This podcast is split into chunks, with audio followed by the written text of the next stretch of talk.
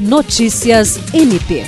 O Ministério Público do Estado do Acre promoveu, com apoio de diversos parceiros, uma edição do programa MP na Comunidade no município de Manuel Urbano. Realizado na Escola de Ensino Médio Nazira Anuti de Lima, durante todo o dia, o evento levou serviços de cidadania e atendimentos de saúde à população, com um total de 1.190 atendimentos. Um dos serviços oferecidos foi a emissão de primeira e segunda via da carteira de identidade, que contabilizou 140 emissões no dia da ação e 60 agendamentos.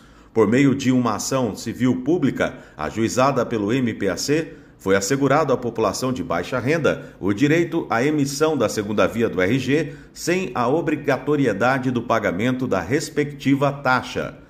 O promotor de justiça de Manuel Urbano, Dyson Gomes Teles, exaltou a iniciativa e as parcerias firmadas para a realização do evento. William Crespo, para a Agência de Notícias do Ministério Público do Estado do Acre.